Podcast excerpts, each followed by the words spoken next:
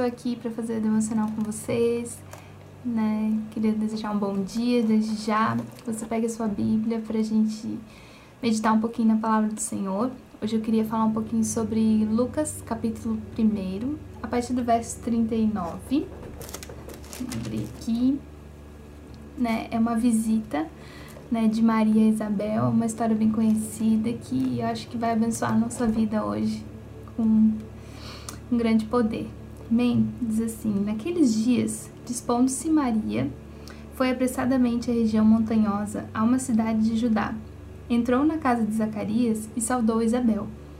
Ouvindo esta saudação de Maria, a criança lhe estremeceu no ventre. Então Isabel ficou possuída do Espírito Santo e exclamou em alta voz: Bendita és tu entre as mulheres, e bendito o fruto do teu ventre. E de onde me provém que me venha visitar a mãe do meu Senhor? Logo que me chegou aos ouvidos a voz da tua saudação, a criança estremeceu de alegria dentro de mim. Bem-aventurada a que creu, porque serão cumpridas as palavras que lhe foram ditas da parte do Senhor. Esse texto para mim ele é muito poderoso, né? E ele me lembra uma situação que eu vivi há um tempo atrás, né? Eu estava realizando um, um pedágio de troco solidário, como a gente chama aqui, e em determinado momento eu estava recebendo os valores em um carro e a pessoa que estava dirigindo falou assim para mim: Que Deus te abençoe. E o semáforo abriu e ele seguiu seu caminho. Eu, por exemplo, fiquei parada, né? ali no semáforo, porque as palavras daquele homem sobre a minha vida fizeram o meu espírito estremecer. Então eu posso entender um pouquinho do que Isabel viveu nesse momento. Quando nós entendemos que a palavra do Senhor tem poder, né, que o Espírito do Senhor está conosco, numa simples saudação, né, nós podemos expressar isso às outras pessoas. Nós podemos compartilhar vida, compartilhar o Espírito que está sobre nós, que foi o que aconteceu entre Maria e Isabel. Maria saudou Isabel e ela recebeu o fruto da semente que havia no seu ventre.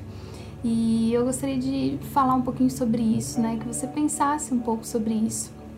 Quantas vezes nós não cremos na, no que a Bíblia diz, nas coisas que o Senhor diz, a nosso respeito, né, a respeito do seu povo, e nós vivemos uma vida onde nós não acreditamos que aquilo que nós falamos tem fundamento né? As nossas palavras, aquilo que nós dizemos às outras pessoas precisa estar carregado da crença, né, da fé que nós temos em Cristo, né, daquilo que ele nos proporcionou, daquilo que ele deixou a nós, que é a sua palavra.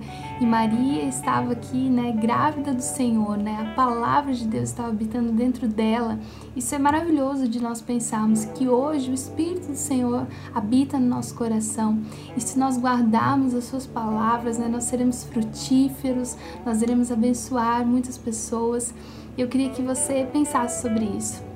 O quanto você tem crido realmente na palavra de Deus e o quanto você tem externado isso às pessoas ao seu redor, né? Que como aquele dia esse homem só né, falou Deus te abençoe, né? Algo que a gente escuta tantas vezes durante o dia, mas foi carregado de uma crença, né, de uma convicção de que Deus de fato iria me abençoar. E eu recebi aquilo no meu espírito. Então que nesse dia você escolha as palavras que você vai dizer, né? As pessoas que você vai encontrar, aquilo que você vai dizer a seu respeito e que você realmente tenha convicção de que quando nós declaramos, né, quando nós falamos a palavra do Senhor, quando nós abençoamos as pessoas, elas estão recebendo sim da parte de Deus. Não porque nós temos poder, mas porque a palavra de Deus é poderosa para mudar destinos.